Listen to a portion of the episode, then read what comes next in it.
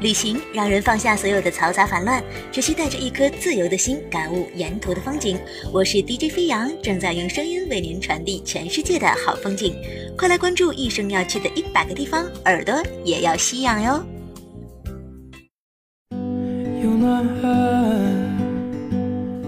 Hello，各位亲爱的听众朋友，大家好，欢迎收听全新一期的《一生要去的一百个地方》，我是主播飞扬，好久不见喽。今天呢，我们继续接着上一期节目讲的哈，跟着作者开始了一场波罗的海的游轮之旅。在上一期节目当中呢，我们也是刚刚踏上游轮，有很多的注意事项我们还没有了解到。今天呢，我们就来了解一下，当你乘游轮旅行的时候有哪些注意事项。那在游轮上又有哪些有意思的小事情呢？我们一起来听一听。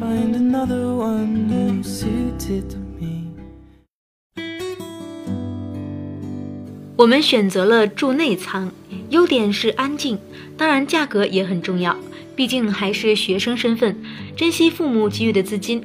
缺点呢是通风略不好，不过设施什么的都非常齐全，类似于国内三星级酒店的标准。最让我和可秀感慨的还是 P.O 游轮公司服务人员的专业素质。等到我们到达房间门口的时候，服务员已经把行李箱都搬到门口了。房间每天打扫两次，第一次是在我们吃早饭的时候，另一次则是吃晚饭的时候。每一次吃饭回来就看见房间被整理好了，真是神速。而且我和可秀一直纳闷，我们出门的时候并没有看到服务生啊，那他是怎么知道我们有没有出去的呢？而且早晚两次打扫各不相同，早上总是放上靠垫，而晚上床头则会放上一块巧克力，有时候还会善意提醒调整时差。唯一让我意外的是，房间里没有网线，无线上网在船上非常昂贵，每二百五十分钟就要六十二点五英镑，是额外收费的，顿觉心塞。我和可秀买了套餐以后，只能每天省着用，早中晚各十分钟。正当我们想好好休息一下的时候，船舱内的广播响起来了，要所有乘客带上房间里的救生衣，到七楼指定地点集合，进行逃生演习。和飞机、火车、汽车一样，游轮既然是一种交通工具，就必须是有一定风险的，所以安全措施一定要做好。每一间房客里都有救生衣，每一位乘客都有一件。进船以后，再一次体验了这艘船的大规模。整艘船总共有十九层，最底层也就是入船口是四层。我们住在十一层，每层都是以一个海岛的名字来命名的，非常有大航海时代浪漫和冒险兼具的气息。船整体分为三个部分：船头、船中、船尾。整艘船有十四部电梯运送乘客上下。到达七层的指定地点，工作人员已经穿好救生衣等我们了。根据工作人员的操作示范，我们大家纷纷动手穿救生衣。这一次集会验证了我们的猜想，这一船的乘客平均年龄在五十五岁左右。集会结束后，我们就迫不及待地开始在游轮上逛了起来，看看游轮上有哪些设施，顺便拍照留念。海上天气多变，刚开船时下了一会儿雨，等我们上甲板拍照时，正好看到彩虹划过，美得让人心旷神怡。船上有四个露天游泳池，不过大多数时间都被小孩子们占领着。船后舱的游泳池有露天屏幕，每天固定的时间点都会播放电影，可以直接躺在沙滩椅上边晒太阳边看电影。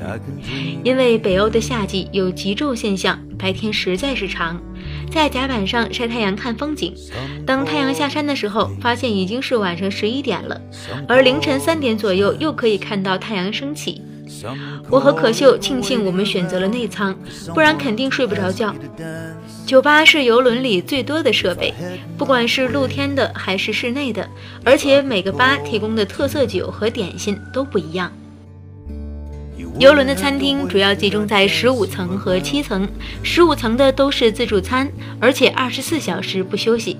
早餐、中餐、下午茶、晚餐、夜宵，每天自助餐厅的晚餐都会有不同的主题，比如加勒比海风味等，而且十四天每天的主题都不一样。我和可秀最后达成一致，因为巴菲特比 restaurant 的早半小时开始供应晚餐，所以我们都先去十五楼吃自助餐，再跑到七楼吃正餐。当然，自助餐的那顿呢，都吃的特别少，要控制摄入量，因为主要还是正餐啦。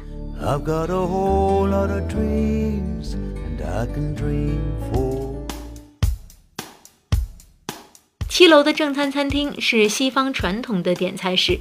从头盘、汤、主食再到甜点，最后茶和咖啡都是按流程下来的。正餐的食物都做得很精致，每天的菜单也是不重样的。爱吃海鲜的我更是连点了十四天的海鲜主食。游轮里有赌场，不过老年人都很理性，不爱赌博。赌场这一区很少有人来，但是赌场的这个区域连着一个活动室，经常举办 quiz night。也就是一种英国人很喜欢玩的猜谜游戏，主要考察知识面儿，都以常识题为主。在这儿的四周墙上总共有六块大屏幕。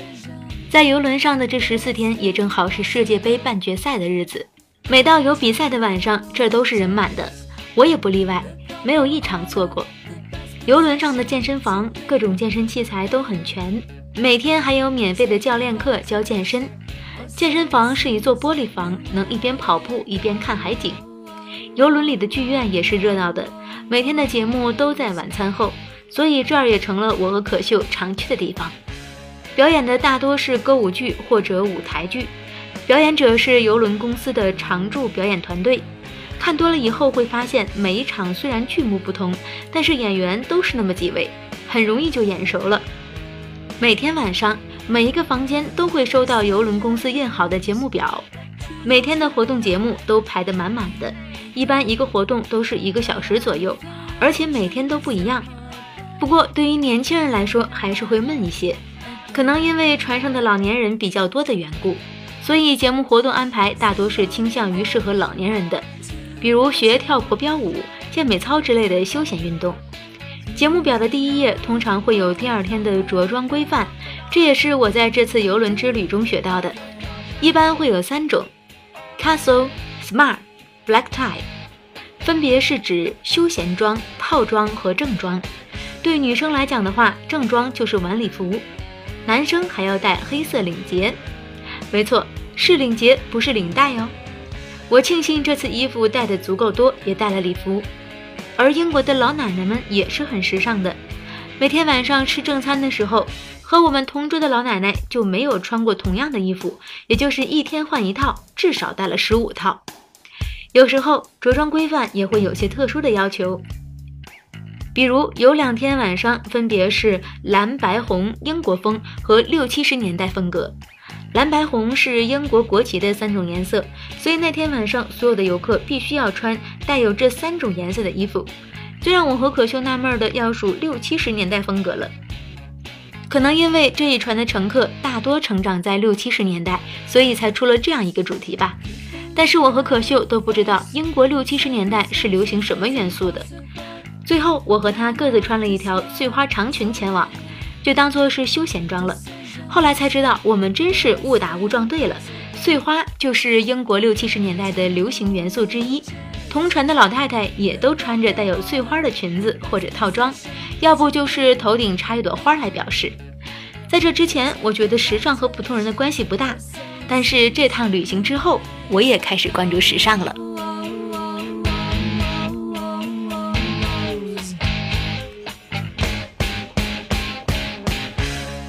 好了，亲爱的听众朋友，以上呢就是飞扬本期跟大家分享的波罗的海游轮之旅，在游轮上的一些小故事。通过今天的节目呢，我们发现哈，这个英国的游轮真的是非常非常的讲究。就像我们在美剧和英剧里看到的一些活动，包括是在大学、高中有各种各样的主题 party，我们作为观众看的时候都觉得很有意思。想想，如果是置身其中的话，一定是一种十分特别的体验了。好了，本期的分享就到这里，下一期节目当中，我们继续这趟游轮之旅，将要从英吉利海峡驶入波罗的海。我们下期节目再会喽。